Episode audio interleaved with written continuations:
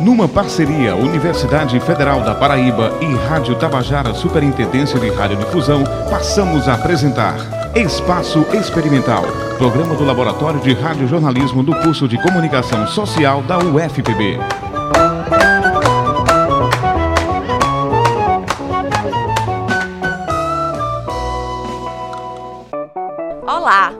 Espaço Experimental está no ar. Eu sou Lara Brito. Eu sou Marcelo Vieira. Começamos agora a série Passa a Palavra, programas especiais sobre literatura de autoria feminina. Serão três episódios com a participação de escritoras paraibanas que fomentam a difusão da literatura escrita por mulheres. No episódio de hoje, iremos falar sobre a poesia. As novas gerações de poetisas paraibanas vêm se destacando em muitos cenários. Na rua, no livro ou no sarau, as mulheres estão cada vez mais ocupando a cena cultural. A conversa hoje começa com Valdonato, idealizadora do projeto Iaras, que incentiva a escrita de mulheres na poesia. Também iremos falar com a Luana Lacerda, vencedora do primeiro concurso de poesias do projeto Iaras. E tem um bate-papo especial com a escritora Ana Polinário, que vai falar sobre o sarau selváticas. E se a literatura é arte, ela também pode ser revolução. Vamos falar do slam e o protagonismo nas batalhas de rap. O espaço experimental deste sábado está começando.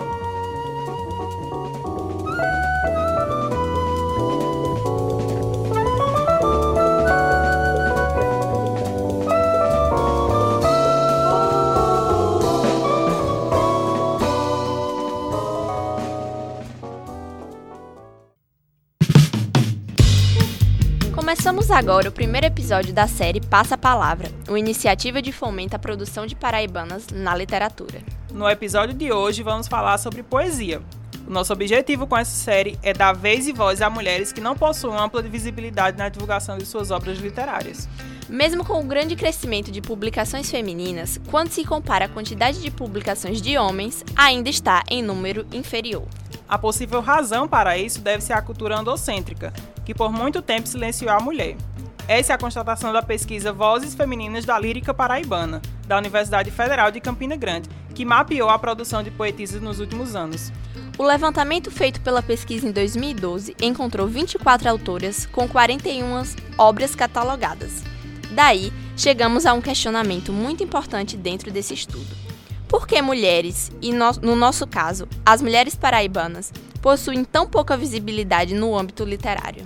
Foi pensando nessa disparidade que o projeto Iárias foi idealizado. Criado em 2018, a iniciativa reúne diversas compositoras paraibanas. Com o objetivo de fortalecer a voz feminina como agente de cultura e ampliar a conexão entre essas poetisas, o projeto Iaras lançou em 2019 o primeiro concurso de poesia para mulheres iniciantes e amadoras da Paraíba. Luana Lacerda, estudante de jornalismo, foi a primeira ganhadora deste concurso. Com o sonho de ser escritora, ela nos contou sobre suas trajetórias no mundo das palavras e a inserção no mercado editorial. Inspirada pelo lugar de onde veio, Lua Lacerda virou poeta. A estudante de jornalismo de 19 anos encontrou seu lugar na poesia, mas o encantamento pelas letras veio logo na infância, e o gosto pela leitura despertou o prazer pela escrita. Na minha infância, em algum momento, eu tropecei em um livro e aprendi a gostar de ler. Não necessariamente eu lia poesia, eu lia prosa, sabe? E aí os meus contatos com livros eram limitados. Eu lembro que porque eu lia e os livros me despertavam, eu escrevia. Eu demorei a entender que aquilo que eu escrevia podia ser estruturado. Já era poesia antes de ser. Desde que eu lembro de mim, eu tenho essa afinidade com a leitura, sabe? Natural de Cajazeiras, ela se mudou para João Pessoa para fazer faculdade. Lua segue na metrópole contando sua história como mulher sertaneja através das rimas. E neste ano, ela foi a ganhadora do primeiro concurso de poesia feminina do projeto Iaras. A poeta fala que a participação foi motivada como forma de vencer a timidez e a insegurança. Ela não esperava ganhar. Eu sempre me senti acuada, envergonhada, sem oportunidade. Foi todo um processo de que quando você é mulher, que a sua segurança se esvai. E eu tinha medo. E eu tava em um projeto pessoal de parar o medo. Então eu comecei a ler os meus poemas em saraus. Dei os meus poemas para as pessoas. E aí numa dessas eu fui no Instagram, eu vi o concurso do Projeto Aras, eu abri, aí eu fiquei, caramba, olha aqui. Só que o que acontece? Eu juro que eu enviei porque eu estava no projeto pessoal de não me amedrontar com as circunstâncias. Eu peguei o poema que estava mais próximo de mim e submeti o poema. É absurdo, mas é relevante, é revelador. É a minha insegurança, porque eu enviei sem acreditar que eu venceria o concurso Projeto Iaras. Lua Lacerda foi premiada com a publicação de seu primeiro livro, Redemoinho, que é a forma poética da sua vivência enquanto mulher sertaneja e os contrastes de dois Brasis, o sertão e o litoral o que está perpassando os meus poemas, as minhas vivências no sertão, as minhas vivências como mulher, as minhas vivências na transição sertão-litoral. Todo o resto está intrínseco, implícito e escorrendo disso. Redemoinho é um projeto que está nele a minha experiência como mulher sertaneja. Está nele a minha leitura, que é uma leitura de alguém que fez esse caminho. É difícil ou novo se é a primeira mulher da família que faz essa jornada. Entretanto, a montagem do livro não foi fácil. Apesar de ter as poesias prontas, a estudante disse que o processo foi rápido e trabalhoso, igual a sua transição para o litoral.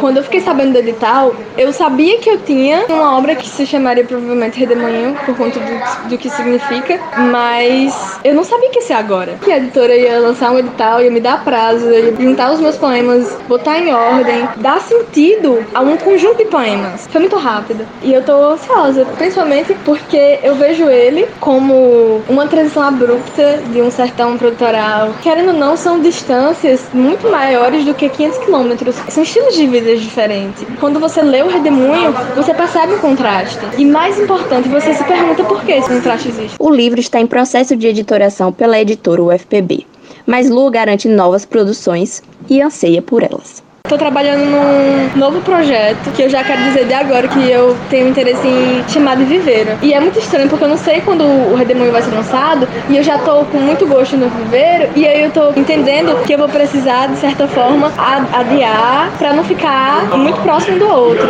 sabe? É uma coisa que está tomando forma na minha mente, é algo que eu estou pensando todos os dias. E esses são provavelmente meus próximos passos. E enquanto o Redemoinho não fica pronto, Conheça Instruções para Ler Poesia, um poema de Lua Lacerda. Instruções para ler poesia. Para ler poesia é preciso matar a poeta. Caso contrário, você corre o risco de repetição. Ou você lê poesia, ou você repete a poeta. Para matar a poesia é preciso ler a poeta. Leia os seus livros. Ache em seus poemas outros sentidos. Não pense no rosto dela ou nos amantes dela não pense muito se o ano, se a guerra, se o contexto histórico. Se agarre às palavras e traga até seu ano, sua guerra, seu contexto histórico. Cometa o absurdo de se desprender, e a poeta morrerá no instante em que você nascer. Eu sou Lara Brito, para o Espaço Experimental. Luana é com certeza um exemplo de voz e força. Idealizadora do projeto Iaras, a cantora e compositora Valdonato conta pra gente mais sobre o projeto e sobre a magia de ser poetisa. Bom dia, Val. Bom dia, bom dia, ouvintes. Muito da obrigada Tabajara, por ter... bom dia, ouvintes do programa. Imagina, é um prazer estar aqui. Obrigada por ter aceitado o nosso convite. É, conta pra gente como surgiu o projeto Iaras, é, quando surgiu e qual é a proposta do projeto. É, a primeira edição do projeto foi em janeiro de 2018, né? Então, estamos com um pouco mais de um ano. É, veio da, da percepção de como é desproporcional o número de homens e mulheres compondo, escrevendo, seja música, seja poesia, é, através do, do, do, resultado do primeiro Festival de Música da Paraíba, né, da seleção de 24 artistas, apenas duas mulheres compositoras. E eu, particularmente conhecendo a curadoria do festival, não acreditava que isso fosse um pré-requisito, não é que era porque era mulher e que era descartada, mas aí me veio a, a, a vontade de buscar de onde vinha essa desproporção, né? Por que a desigualdade é tão grande? Na mesma semana recebi um, um informativo da UBC, que é a União Brasileira de Compositores, que mostrava isso em números, né? mostrava que isso era uma realidade nacional. Né? E dos 100% dos associados da UBC, é, apenas 14% são mulheres. E das pessoas que arrecadam direito autoral, apenas 9% são mulheres. Então, assim, só veio corroborar e, e, mostrar que o resultado do caso do festival estava dentro desse, desse, dessa porcentagem, né? Então aí a gente começa a se questionar por quê, de onde surgiu e, e as respostas não demoram a, a, aparecer também, que vem toda a questão da repressão feminina. A história mostra isso muito claramente. Mas a gente, quando se depara com esses números, dá um certo choque, né? Que a gente sabe que tem menos mulheres é, é, se, se assumindo como compositoras, como escritoras e poetas. Mas quando vem um número desse, um dado que mostra que é de 9 a 14, 15%, assusta. Principalmente que nós mulheres somos mais de, da metade da população. Então, veio o questionamento do que fazer para é, tentar, mesmo que aos poucos, ainda que aos poucos, mas fazer nossa parte para diminuir essa desigualdade. E aí veio a ideia do projeto. Né? O projeto Iaras ele tem como é, objetivo maior, digamos assim, são várias ações, mas o, o foco maior é sempre estimular as mulheres a, a, se perceberem como potenciais criadoras e criativas dentro da arte, seja na música, seja na poesia, em qualquer manifestação artística, mas a gente foca realmente as atividades na música e na poesia, né, e na escrita, não necessariamente na poesia, mas na escrita. E assim, uma das ações foi o concurso né, de poesia que foi realizado esse ano, e a Luana ficou em primeiro lugar. Né, eu fiquei muito feliz em ver que uma menina de 19 anos é uma jovem, bem jovem, e, e, do interior, né? ela é de Cajazeiras. Então isso me deixou muito feliz e, e o objetivo do concurso em si foi alcançado quando a, a, a terceira colocada de ser em entrevista a Adaildo Vieira no programa Tabajara em Revista, ela falou, a Adaildo perguntou onde é, que, onde é que estão suas poesias, onde é, onde é que a gente pode ler? Ela disse, estão bem guardadas numa gaveta, no meu quarto mas ela tirou né, do, da gaveta e mandou para a gente. Então é isso, é esse o objetivo. A gente sabe que existem mulheres artistas, mas elas se escondem. Elas têm vergonha, sabe, de, de, de se assumir. Então o objetivo maior, posso resumir tentando, uhum. do projeto Iaras, é despertar, é tirar essa artista de dentro da mulher, trazer para a vida real, né, para a prática. E como certo. foi o concurso, assim? Como é que foi a experiência? Como, como se deu a seleção, as premiações? É, eu também queria saber Sim. por que o nome Aras, porque eu acho que ah, tem uma coisa especial aí. Tem. É, na verdade, pensando no nome do projeto, né, eu, eu comecei a fazer algumas pesquisas e tal, e me veio a ideia de buscar algum personagem né, do folclore que tivesse alguma representatividade legal. E aí veio a da, da Índia Yara, né, que é uma Índia guerreira. É uma das versões da lenda, na verdade, uhum. que conta que ela, ela era uma Índia guerreira, que ela queria ir para a guerra junto com os irmãos, e eles não deixavam porque ela era mulher. E ela insistia, insistia escondido, e certa feita jogaram ela no rio para impedir que ela, enquanto mulher, fosse para a guerra. E aí ela encantou-se e virou uma sereia, a sereia Yara, que encantava e atraía as pessoas através do canto, ou seja, através da arte. Então a gente uniu as duas coisas, da guerra, né, da busca pela, pelo espaço e é, da arte, né, num só personagem. E o nome Yara também representa tantas outras personagens é, religiosas até é, muito fortes, então acho que ele tem uma, uma força muito boa. Uhum. É, a gente teve é, é, a ideia do concurso, a gente sempre tinha ela na cabeça, mas tinha um certo receio de realizar, porque para mim, particularmente, você colocar em, em, em pódio, sabe? Uhum. Porque produção artística é muito complicado você é, é, é, qualificar desse, dessa maneira. Mas a gente sabe que o concurso é uma boa ferramenta de estímulo, né? de incentivo, de fazer a pessoa querer participar. É, e é um, era um concurso voltado para amadoras ou iniciantes. Né? O que, é que quer dizer isso? Você publicou um livro, significa que você não é iniciante? Que você já é escritora profissional? Não. A gente desconsiderava apenas aquelas que reconhecidamente, notoriamente, são escritoras com publicações e são reconhecidas por isso. É, e assim foi o caso da Luana também, que está aí agora para lançar, né? Um livro é, de poesia dela. A segunda colocada também está prestes a lançar o primeiro livro.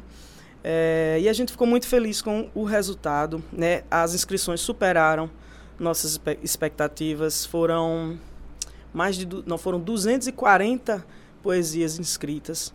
A curadoria, para a curadoria eu convidei três escritoras, né, atuantes aqui na Paraíba, foi a Débora Gil Pantaleão, a Cris Estevão e a Jennifer Trajano, né? Então aí ficou a cargo delas a escolha realmente das, das três melhores. E as poesias eram encaminhadas para elas sem o nome da, da escritora, para que a gente não, não tivesse nenhum risco de que as pessoas né, acusassem de alguma coisa, de algum favorecimento. E o resultado foi super satisfatório. Dele também vai sair um livro, né, as 20 melhores é, vão, vão virar livro e, e, vai ser publicado também impresso, né, para a nossa felicidade. A editora União, da União, se, se propôs a, a, a oferecer o livro impresso e a gente ficou muito feliz com o resultado. A premiação também foi muito legal. Sempre muitas obras de artistas, mulheres paraibanas. Né? E a todo mundo quem eu, busquei apoiar na, premia, na premiação fomos muito bem, bem recebidos. Então, só alegria com esse concurso. Que venham outros. É, Val, como tu enxerga a cena paraibana de literatura? Assim, quais são as dificuldades que a paraibana escritora passa? Olha, eu não sei se eu sou a pessoa mais indicada, indicada para responder essa questão, porque eu não sou escritora, uhum. né? Eu sou uma agitadora, uma provocadora, na verdade, de, de, é, é, de, de, artistas e de escritores, principalmente através do projeto Iaras. Né? Mas eu acredito, sendo eu da música e conhecendo a realidade do, do mercado artístico em si, eu diria que não é nada fácil, porque a gente sabe que a gente vive num país onde música ainda se consome bastante apesar muitas vezes de qualidade questionável, mas não é isso que a gente está debatendo aqui. É, agora, livro, nós não vivemos num país onde a, a, leitura é um hábito, sabe? Como ouvir música é. Então, assim, eu creio que seja extremamente difícil, principalmente viver disso, né? Você, você ser uma escritora e se sustentar dessa maneira, eu acredito que seja um desafio muito, mas muito grande mesmo. Você tem que se virar muito mais do que nos 30 sabe? E se na música já é bastante difícil, então na, na leitura. Agora, eu não quero com isso desestimular ninguém. Pelo contrário, eu acho que os desafios estão aí para a gente abraçar e fazer uma realidade diferente.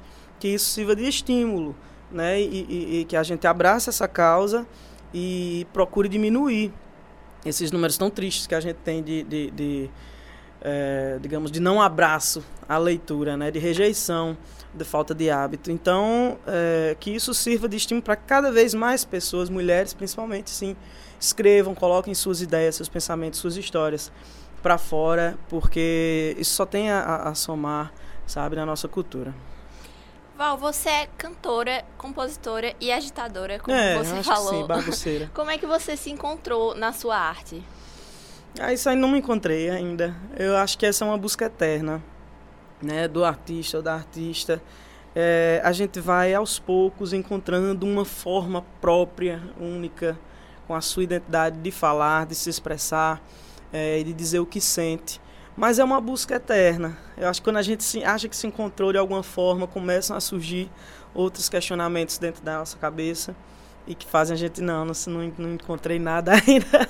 Mas o importante eu acho que é estar sempre buscando de fato, experimentando coisas novas, né? Todo artista é um grande experimentador. É, eu acho muito é, interessante que a Val ela utiliza a música como uma forma de protesto, de manifestação Também. social. E eu queria que tu explicasse para os nossos ouvintes que bandeiras tu defende quando tu canta, quando tu se expressa.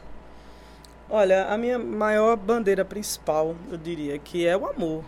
Sabe, é o amor, é o respeito das pessoas umas pelas outras e pela natureza e pelos animais. Sabe? Eu acho que isso resume tudo. Porque qualquer outra coisa que eu for falar é, da bandeira LGBT, eu vou estar tá falando de amor, sabe? Se eu falar da causa de proteção animal, eu vou estar tá falando de amor. É, e da representatividade feminina, eu vou estar tá falando de amor. Então, se eu tiver que escolher uma bandeira, é essa sempre, vai ser essa sempre. E assim, você fala do amor, fala dessa representatividade. Qual seria então a maior dificuldade de fazer uma atividade voltada para mulheres, como foi o concurso, por exemplo? É fazê-las se aceitarem enquanto capacidade criativa. Porque a mulher, o que Você eu acha vejo... que a gente tem essa baixa autoestima é, intelectual? Não diria que é só ba baixa autoestima, mas é uma falta de confiança, mesmo de autoconfiança, sabe? De é, a gente se julga demais. A síndrome da impostora, né? Exatamente. A gente, a gente comparando com, com os homens, a gente vê que é claro, assim, se você botar aqui um, rapaz, uma moça para escrever, escreva sobre um poema sobre tal coisa. Ele vai escrever, nem vai olhar muito, já tá bom, é isso aqui. A mulher, na primeira frase, ela já fica meia hora ali, essa, essa frase tá boa. E precisa sempre da legitimação de um outro alguém, que geralmente é uma figura masculina. Para ela sentir que aquilo ali realmente tá bom, ela precisa que chegue um homem e diga, ah, gostei. Aí ela se sente confiante. Entendeu? Então isso a gente é o maior desafio, eu acho que é esse. É a, é a mulher quebrar com essa coisa que não é fácil ser quebrada porque vem historicamente de décadas, de séculos, sabe? Implantada na, na mulher, como se a mulher fosse realmente um ser menor, um ser com menos capacidade. E a gente não pode acreditar nisso, né? A gente, pelo contrário, a gente tem que acreditar que a gente pode, não só pode, como tem plena capacidade de fazer muito bem e, e, e tanto quanto isso ou superior ao homem, que ainda tem essa questão. A mulher, para ser reconhecida, ela tem que fazer algo muito superior a qualquer homem para dizer, ah, não, tá bom, ela sabe fazer. Entendeu? Então, assim, são muitas coisas a, a, a se vencer, mas acredito que o, o, principal objetivo é essa luta da mulher consigo mesma.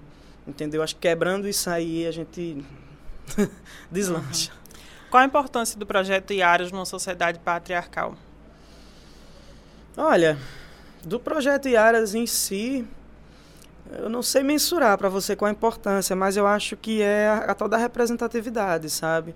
É, acho que quando algumas mulheres vêm, outras se unindo, sabe, em, em, em prol de um aspecto é, é, feminino da mulher que precisa ser trabalhado, como a questão da criatividade, da, da dos desbloqueios é, psicológicos e emocionais, para se assumir como artista, como poeta, é, eu acho que essa é a maior importância do projeto, é, é, é, ela se identificar na outra. Sabe, quando você vai fazer uma oficina de poesia, por exemplo, você vê na, na, na escritora que está ministrando você. Você olha, ela é uma mulher como eu e a estrada que ela percorreu eu também posso. Entendeu? Isso que às vezes encontrar esse tipo de representatividade artística em outro homem é difícil, em um homem no caso, é difícil, entendeu? Não, não casa. Então a representatividade ela é fundamental. Então você de pequena, se você vê sua mãe, sua prima, sua avó, sua tia sentada escrevendo, como você vê sua mãe viu fazer um bolo e que você cogita enquanto mulher, ah, quando eu crescer eu quero fazer bolo para a minha família. Aí se você vê escrevendo, você começa a é, entender aquilo com naturalidade, que é uma, uma, uma, possibilidade de carreira, de profissão, ou de qualquer atividade mesmo sua, natural, sabe? Uma, isso eu estou falando de uma criança, uma menina, uma mulher, vendo outra fazer. Então, acho que a maior importância do IARAS é essa, é a tal da representatividade. Eu digo isso porque, se não fosse Cássia Eller, não existia Valdonato. É por quê? Porque quando eu estava começando a pensar em talvez querer cantar, porque eu gostava de fazer aquilo, eu olhava para o cenário e não via ninguém parecido comigo. Tá entendendo? Não é que eu me fiz parecido com ela. É que eu me identificava. Eu já era, já tinha essa imagem masculina desde pequena, masculinizada. Então, eu olhava para as grandes cantoras, para as grandes artistas e não me via nenhuma. Eram todas divas de cabelo comprido, extremamente maquiadas e vestidos longos, que eu não ia me submeter. Aquilo que não fazia parte de mim, só para cantar. Quando ela apareceu, libertou. Ela mostrou que era possível ser cantora sendo como eu era. Entendeu? Então aí, para mim, é essa é a chave da coisa. É a representatividade. É você ver alguém que diz, opa, eu me pareço com ela, então eu posso fazer também. Tá entendendo? E quais são as próximas atividades do projeto Iaras para continuar essa representatividade? É, a gente tá. É que é uma batalha, né? Dividir a vida. Tem o projeto Iaras, tem a carreira, tem um trabalho na Rádio Tabajara também. São vários projetos e é, para realizar o concurso e o festival que teve, tivemos também, né? O primeiro festival de, de música Iaras. Reunimos 16 artistas daqui, todas mulheres no festival. Então demanda que às vezes eu vire um pouco as costas para os outros projetos. Então a gente está agora num processo de produção desse livro, de organização, que não é nada fácil, a gente nunca fez isso. Então a gente está tateando né, e se unindo com, com escritores como a Débora Gil para entender como funciona esse projeto de publicar um livro e organizar tudo direitinho para que ele saia como deve sair. Certo. Por é... hora é isso, a gente vai planejar outras coisas, não tenho dúvida. Sim. É, um dos nossos objetivos com essa série de literatura feminina é dar visibilidade à escrita de mulheres. E a gente queria que você indicasse algumas mulheres que você acompanha o trabalho, seja na, na no mercado editorial de livros, ou até na artes populares também, ou musicistas que você uhum. gostaria de indicar para os nossos ouvintes. Ah, sem dúvida, as três curadoras do, do, do, do, concurso de poesia, né? Débora Gil Pantaleão, que além de, de, escritora tem uma editora, né? Que é a editora Escaleiras, e publica muitas mulheres daqui. É, a Cris Estevam, também, que é professora e escritora, poeta. É, e a Jennifer Trajano também, que está com um livro lançado, é, Estíbulos, se não me engano o título. Não, minto, que estíbulos, que latíbulos. é, toda vez eu confundo o nome do livro dela, é que eu sou lesa mesmo. É, e eu indicaria essas três. Claro, temos outras também. É, é, tem a Maria Valéria Rezende, que é maravilhosa, né? E todas são. Então acho que uma vai puxando a outra, uhum. né? Tá, eu tô fui convidada para escrever um, um, a orelha de um livro, nunca tinha feito isso. Não fiz ainda, na verdade, eu vou fazer. É, que vai se chamar Ser de Poesia, que é justamente uma coletânea de poesias de escritoras daqui, né? E tá muito bonito, poesias da Clarissa e MC também que nossa senhora, muito bonito, cada leitura assim de arrepiar, sabe? Então, eu acho que o momento está muito frutífero, muito fértil para isso, justamente porque, sabe, uma faz um movimento aqui, outra faz aqui, outra faz aqui. Quando junta, contagia e só cresce. Essa é a ideia. Como é que a gente pode achar essas obras do, do Projeto Iaras? Como é que a gente te acha nas redes sociais também? Bem, o Projeto Iaras no Instagram, Projeto Iaras, não tem erro. O Valdonato também, é só buscar Valdonato que você vai achar. É, a publicação a gente ainda não fez das poesias. A gente está esperando sair o livro mesmo. Aí vai sair com a versão digital para download, né, no site do projeto. E, é, e basicamente é isso. E depois a gente é, também publicou o livro físico, mas porque nós não fazemos obras, a gente só semeia, assim, deixa um campo fértil para que elas venham e escrevam. Entendeu? A gente, o projeto em si, quem organiza, não é quem está criando, a gente só oferece é, a possibilidade assim delas se exercitarem e tal e escrever. É, a presença da Valdonata aqui foi muito importante, né? A primeira entrevistada na nossa série sobre literatura feminina aqui na Paraíba. Ela que já, já escrevia letras, né, de músicas e agora resolveu tirar aquelas, aquelas poesias que estavam no armário das escritoras, né, e dar visibilidade a essas mulheres. Então, assim, nós só temos a agradecer a sua presença aqui. Imagina, eu que agradeço. Muito obrigada, Val, por estar agradeço. aqui no, no Espaço Experimental. Parabéns pelo projeto também, pelo programa. Continuem, a gente precisa desses espaços. Nunca é demais falar de arte, nunca é demais dar espaço a isso e, e continuem. Obrigada. Tá bom? O Islã da Paraíba é um movimento de poesia falada que nasceu de artistas, professores, produtores culturais e poetas, inspirados em divulgar a arte do Islã no estado. Confira na reportagem. S-L-A-M Islã expressão inglesa que significa batida, barulho. A voz que ecoa na comunidade ressoa como resistência.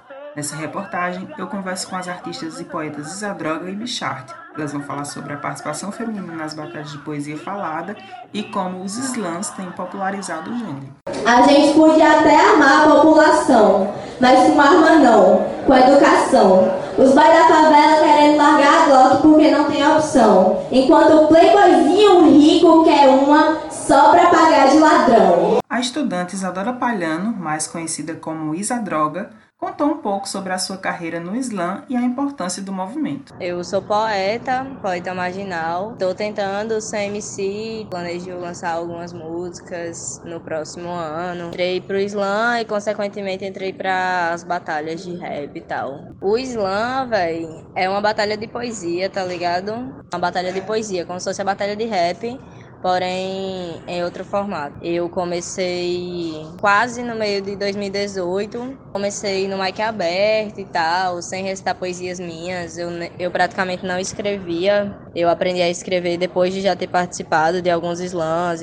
Além de ser uma forma de expressão do povo negro, a poeta Isadroga destaca o protagonismo feminino nas batalhas. É um dos gritos que o povo preto e o povo pobre tem, porque é um meio artístico, mas sendo que também é um movimento social. Por ser organizado e protagonizado por pessoas que normalmente são pretos e pobres, sofrem discriminação social. É, normalmente essas pessoas vão falar o quê? O que elas vivem. E um local em que as mulheres podem falar. E na verdade nem tem tanta, tanto respeito assim, porque eu, pelo menos, acho bem claro a discrepância entre quando um homem vai recitar e quando uma mulher vai recitar, velho rola muito mais burburinho quando uma mulher vai recitar do que quando um homem vai recitar. Até nisso a gente vê diferença. Mas mesmo assim, eu vejo que é um local de representatividade feminina. É, no Brasil inteiro rola o Islã das Minas, que é realmente um Islã em que só mina pode batalhar. Apresentando, é mina na organização e é mina batalhando. E isso é uma das coisas que mostra o quanto as minas são fortes nesse movimento. O Islã contribui com a autorrepresentação de mulheres, dos negros, dos LGBTs e da periferia.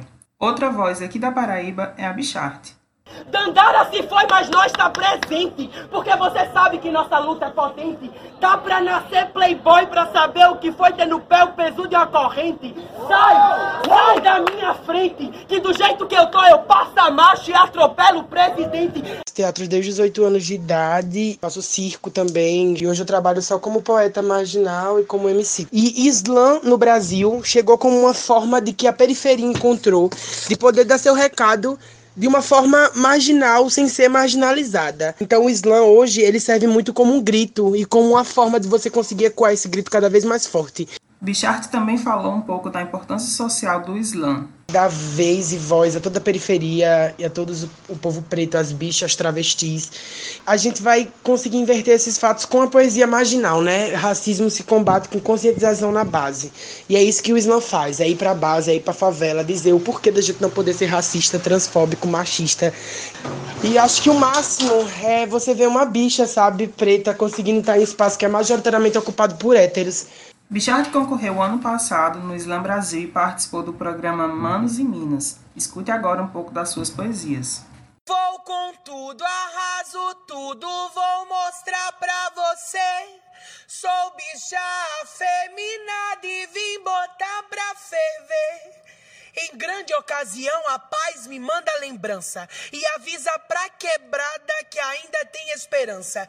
Vocês nunca vão entender o fardo de ser uma bicha preta gorda nordestina.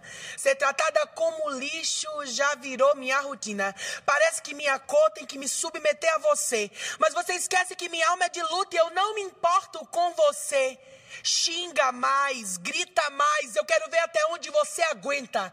Agora xingue se prepara, de onde eu vim tem mais do que 70. Posso até ir pro inferno, conhecer o capeta mais pra frente. Mas só se o meu pecado for ter assassinado, senhor presidente. Eu sei, vocês queriam que eu ficasse calado. Mas além de bicha preta, no meu sangue corre preto, preto de cajado cajado da escravidão. E vocês dizem que não conseguem tampar minha visão. Quando passa na televisão, preto foi aprisionado por estar com droga. Que droga! Eu sei que eu não tava, mas para vocês só minha cor preta que importava. Eu não vou me calar, eu sei que eu vou te faltar paciência. Mas quanto mais seis me batem, das minhas lágrimas saem resistência. Agora no estúdio. Vamos conversar com Ana Polinário, escritora e organizadora do Sarau Selváticas, iniciativa poética, feminina e feminista. Bom dia, Ana. Muito obrigada por aceitar nosso convite. Bom dia. É, Ana, eu queria saber é, como foi que surgiu a iniciativa de criar o Sarau, qual o objetivo e quando surgiu? Então, o Sarau ele surgiu em 2017 a partir de inquietações minha e de Débora Gil Pantaleão sobre os espaços que eram destinados a as mulheres. A gente sentia uma grande assim lacuna, uma espécie de tentativa de apagamento. Então, a partir daí, a gente pensou: nossa, os espaços tão reduzidos, toda essa, essa questão, então vamos criar um espaço novo para mostrar o nosso trabalho, porque nós estamos aqui e nós queremos mostrar, nós queremos é, criar esse espaço. A partir daí, é, nós tivemos a primeira edição do Sarau, em 2017, que aconteceu no Quintal Armorial, que reuniu autoras inéditas. O foco do Sarau é trazer mulheres que nunca publicaram. Pessoas que escrevem, mas que não têm assim espaço e estão num processo de se descobrir como autoras. Aí a gente abre esse espaço para as inéditas e para as pessoas que já publicaram também. Então, a partir daí, é, o Sarau funciona assim. A gente faz a divulgação pelas redes sociais. Pelo Instagram, que é o arroba Sarau Selváticas, e o Facebook. A gente abre uma chamada pública para as autoras enviarem três textos por e-mail. E aí a gente avalia, tem um pequeno, é, uma seleção.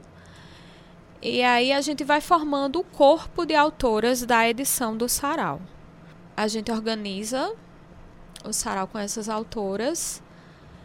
E aí, durante o sarau, tem esse momento de cada uma se apresentar, de cada uma mostrar o seu texto é, criando um espaço assim de protagonismo para a autoria feminina, para as mulheres que escrevem literatura.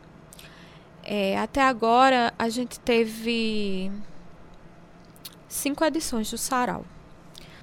Durante esses intervalos das edições, digamos, oficiais do Sarau, é, nós tivemos também participações com o Sarau Pocket, que foi no Grito Rock que a gente fez uma edição em homenagem a Marielle Franco em 2018 e foi incrível porque nós vimos a poesia ocupar um espaço de uma galera enorme, tipo, você sabe, no Grito Rock uhum. é reúne a cidade inteira de João Pessoa, lá no centro histórico. E assim, cada edição do Sarau, ela se torna inteiramente nova, imprevisível e versátil. Por quê? Quando a gente abre a chamada pública, a gente não não sabe quem são as mulheres que estão vindo até nós. Então é sempre uma surpresa e até agora sempre foram surpresas maravilhosas. Tem performance, tem pessoas que a gente não, conhe não conhecia, poetas, performers, artistas que estão assim, estão lá no seu cantinho e que através do sarau elas surgem. O mote do sarau é que a gente criou um, um poema diz mulheres que vivem nessa selva e que elas surgem. O, o, a palavra selvática é aquela não domesticada, a que não se subordina. Então, o sarau é esse espaço de resistência, no qual a gente se empodera e empodera as outras. Ana, você poderia recitar uma poesia pra gente agora? Sim, sim.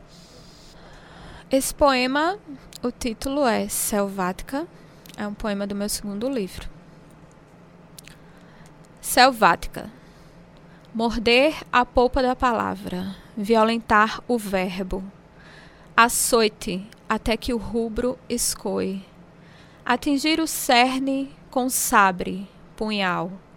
Lacerar o arco e a lira, alvo metafísico Colisão cáustica, matilha sádica.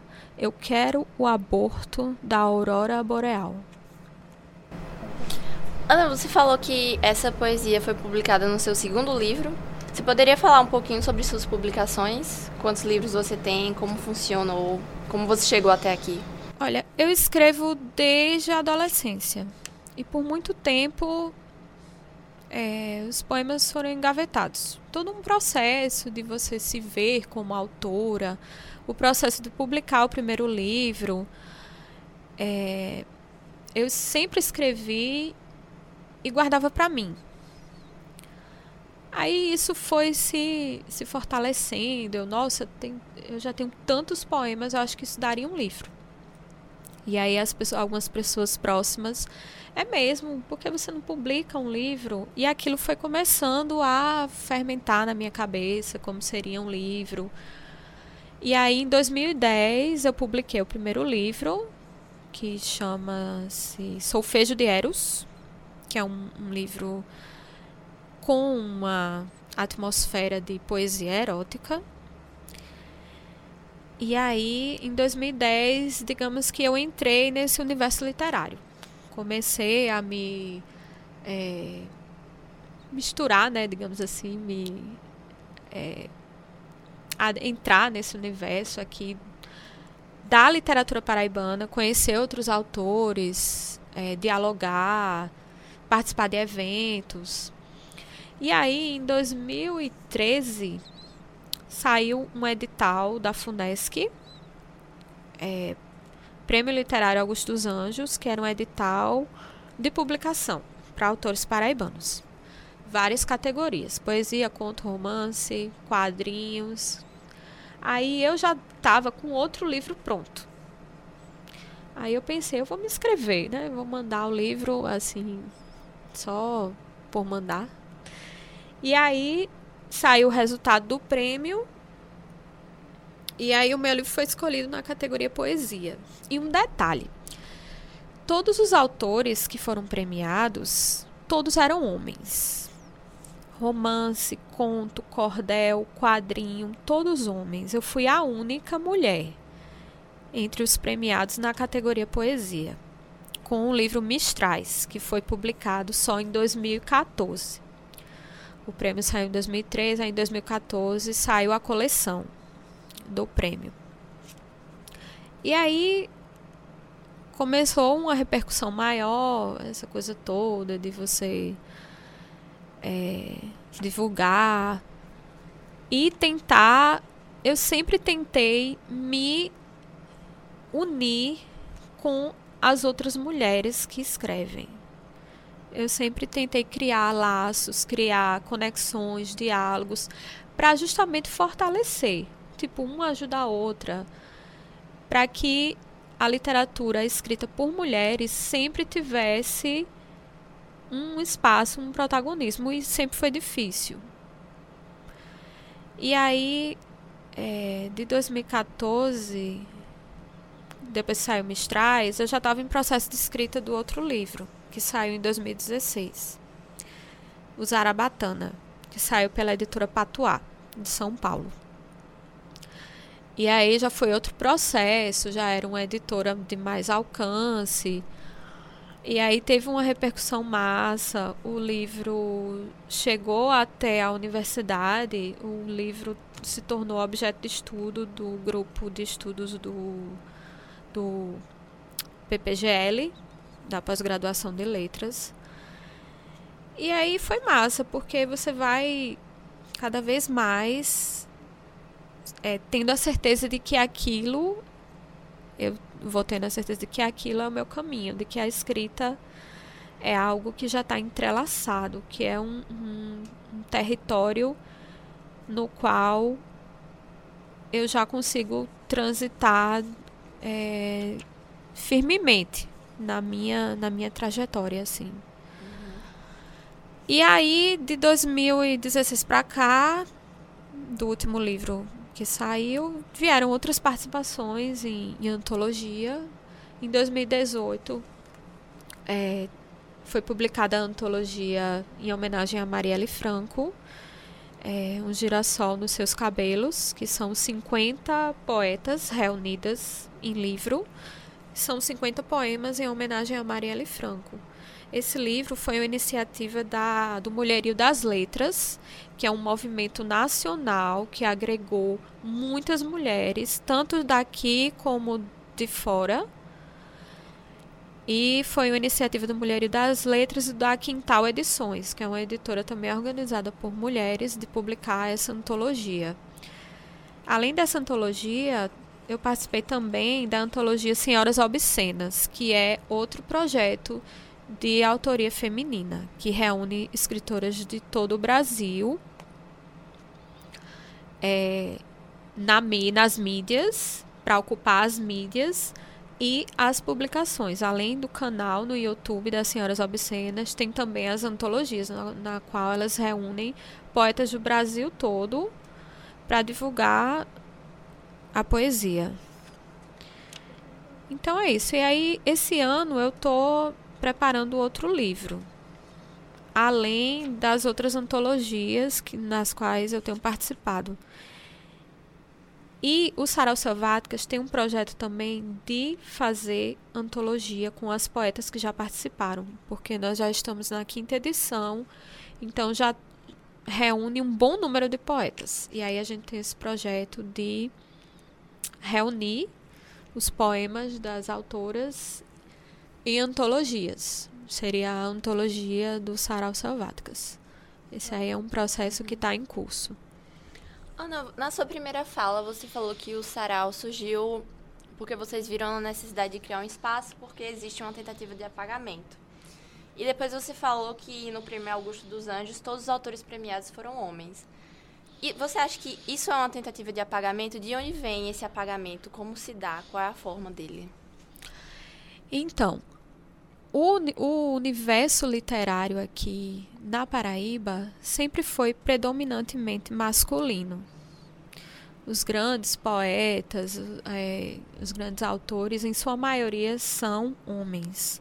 Um exemplo bem claro de apagamento que a gente pode citar é Anaíde Beris. Uhum.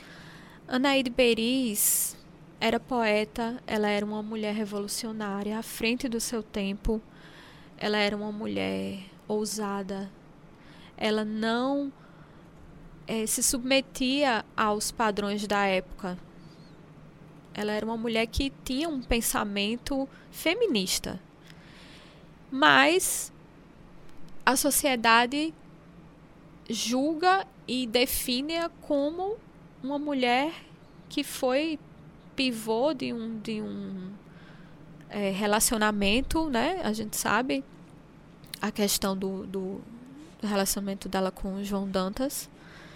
E ela ficou a, a história dela sendo resumida a isso. Os escritos dela foram é, dizimados, não se sabe, não se encontra. E sabe-se que ela escreveu cartas e que ela escrevia poemas. Ela tinha uma produção. Isso foi apagado. Então, essa questão do apagamento existe. Ainda hoje existe. As editoras, é difícil encontrar espaço nas editoras, nos jornais, nas resenhas. A maioria dos livros que são publicados, são comentados, são de homens. Esse movimento de vários grupos de mulheres se unindo, Mulherio das Letras, Senhoras Obscenas, Sarau Selváticas, Leia Mulheres, são todos é, movimentos de resistência. Por que é necessário criar Leia Mulheres? Porque as mulheres não estão sendo lidas. Isso vem do mercado editorial, da sociedade patri patriarcal, dessa cultura de machismo, de que a obra da mulher é menor, ou de que não se deve dar tan tanta importância. Então, todos esses essas iniciativas de leitura, elas partem a partir disso, elas surgem a partir disso, dessa inquietação que foi sentida por mim e por muitas outras aqui que escrevem. Eu queria saber o porquê da poesia. Como assim? Porque a, por que tu escolheu a poesia para escrever e não outros gêneros? É, exatamente assim. Porque a poesia sempre me pegou. Me pegou pelo braço, eu diria.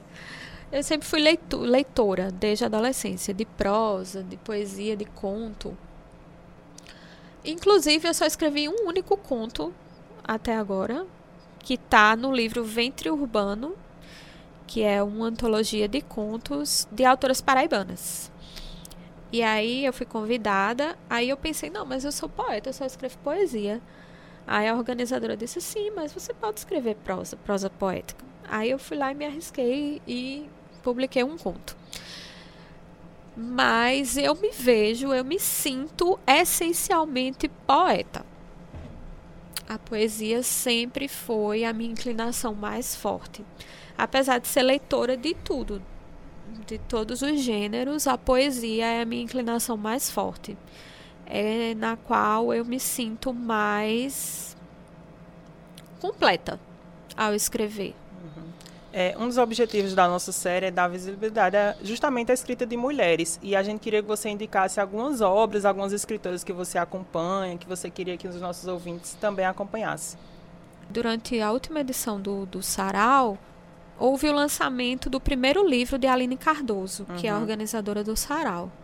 O livro dela chama-se A Proporção Áurea do Caos. Foi publicada pela editora Escaleiras que é uma editora organizada pela Débora Gil Pantaleão, que é poeta e que prioriza a publicação de autoras.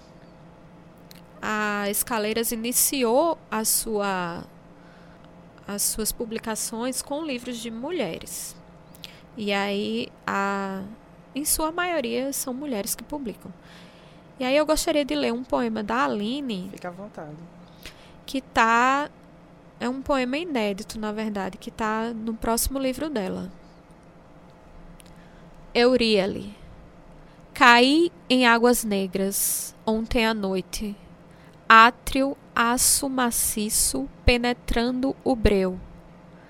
Bestas bioluminescentes precipitavam-se ronceiras, farejando os nós entre meus seios. Miose petrifiquei papilas e ardis, avioletando a carne densa de cada lábio. Euríale transmutei a morte. Em meu chocalho dourado, circunscrevi muitos nomes em minhas escamas. Eu fiquei curiosa, por que, que você escolheu é, o poema Selváticas para ler aqui? É porque se, se envolve com o nome do sarau e mais importante do que isso, como é que o sarau influencia dentro e fora da sua obra, assim, sua vida? Então, é, quando eu e Débora a gente pensou na ideia do sarau, de criar um sarau, a gente pensou, vamos pensar no nome. Que nome daremos ao nosso sarau? E aí eu fiquei pensando, é, esse poema Selvática já tinha sido escrito, escrito e publicado desde 2014 no livro. E aí me veio a ideia, essa ideia da palavra selvática, daquela coisa selvagem. Disse da, da origem da palavra selvática, selvagem. Então é justamente isso que a gente faz, que a gente traz no sarau. A mulher que ela não é subordinada, ela escreve poesia como um ato de resistência, como um ato de, diria até, de revolta. A mulher livre, que escreve sobre de corpo. não domesticada, né? Não domesticada. A mulher que escreve sobre corpo, sobre sexo, sobre aborto, sobre quaisquer temas que ela queira. E aí veio a ideia, sarau selváticas. Aí quando eu joguei para Débora, ela disse: "É perfeito, porque é tudo, resume tudo o que a gente quer. Essa coisa de você ser incisiva e de você estar numa selva na qual a gente vive, com tanta opressão é, nos contextos tão cada vez mais difíceis, a gente vem como mulheres selváticas, mulheres que trazem uma ancestralidade da poesia. Isso tem a ver muito com os temas de cada uma. É, por exemplo, tanto na minha poética como na de Aline, muitos elementos do feminino sagrado são explorados. Relações com as deusas, relações com o corpo, essa busca da ancestralidade, da voz, da mulher selvagem. Eu lembro que durante o processo de escrita do Mistrais, eu estava lendo Mulheres que Correm com Lobos, que é um livro da Clarissa Estes, que é psicóloga, psicanalista, e que é um livro que é tipo um livro bíblia para toda mulher, que é justamente a busca interior da mulher selvagem, de você encontrar o seu lado mais ancestral, o seu lado feminino ancestral de poder. É tipo a sua bruxa interior. É, eu queria saber quais são os próximos projetos do Sarau Selvática, se, se tem algum evento próximo. Então, a gente costuma fazer no final do ano um sarau de encerramento do ano. Então aí a gente provavelmente em novembro ou dezembro a gente vai ter mais uma edição. Além é, do sarau, a gente vai organizar a antologia que vai reunir as poetas e livro. Agora, nesse momento, a gente vai estar tá fazendo o sarau atrelado a lançamento de livro, como teve o de Aline. Provavelmente o meu próximo livro vai ser lançado dentro do sarau. E pretendo convidar outras mulheres que queiram fazer lançamento do livro dentro do sarau. Eu queria que tu repetisse as redes sociais do projeto e as tuas também, para a galera te encontrar na, na internet. Certo. É, o Instagram do Sarau é sarauselváticas. Lá a gente posta tudo, as chamadas, as fotos, toda a programação. E o Facebook também, Sarau Selváticas, que pode seguir para ter todas as informações. As minhas redes no Instagram, arroba Palavra de Pandora e no Facebook Ana Polinário. E além disso, eu escrevo no Medium, que é Medium, arroba Palavra de Pandora também. Ana, muito obrigada pela sua participação aqui no programa. É, é de suma importância o trabalho que vocês realizam e eu queria agradecer não só você ter vindo aqui hoje, mas também pelo trabalho do Sarau Selváticas e pelo seu trabalho de resistência dentro da literatura. É muito importante para a gente e para as novas gerações também, né, que vão aí crescer com mais representatividade dentro desse mundo da literatura. Muito obrigada mesmo. Por nada, foi um prazer. Agradeço o espaço para estar tá falando dessa, dessa nossa trajetória, dessa nossa luta, né? Obrigada.